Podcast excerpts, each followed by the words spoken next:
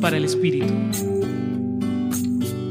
Vamos a expresar nuestra acción de gracias a Dios por todas y cada una de las bendiciones, experiencias y oportunidades que hemos vivido en este año que termina.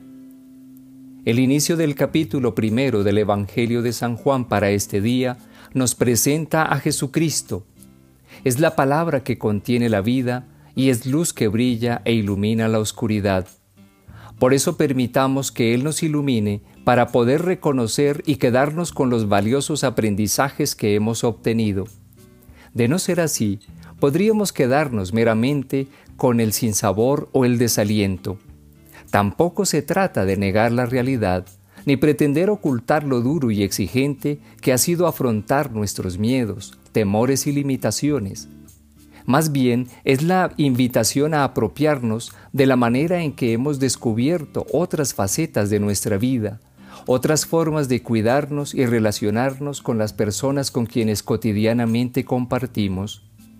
Si en torno nuestro se han tejido sombras y oscuridades, permitamos que la luz que proviene de Jesucristo, el Hijo de Dios, nos permita ver el camino que queremos recorrer en el nuevo año por venir un camino que sin lugar a dudas estará también acompañado por otras personas y en donde tendremos la oportunidad de ser portadores y mensajeros de la luz.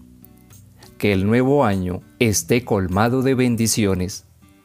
Compartió con ustedes el Padre Víctor Alonso Herrera de la Compañía de Jesús, Centro Pastoral San Francisco Javier, Pontificia Universidad Javeriana.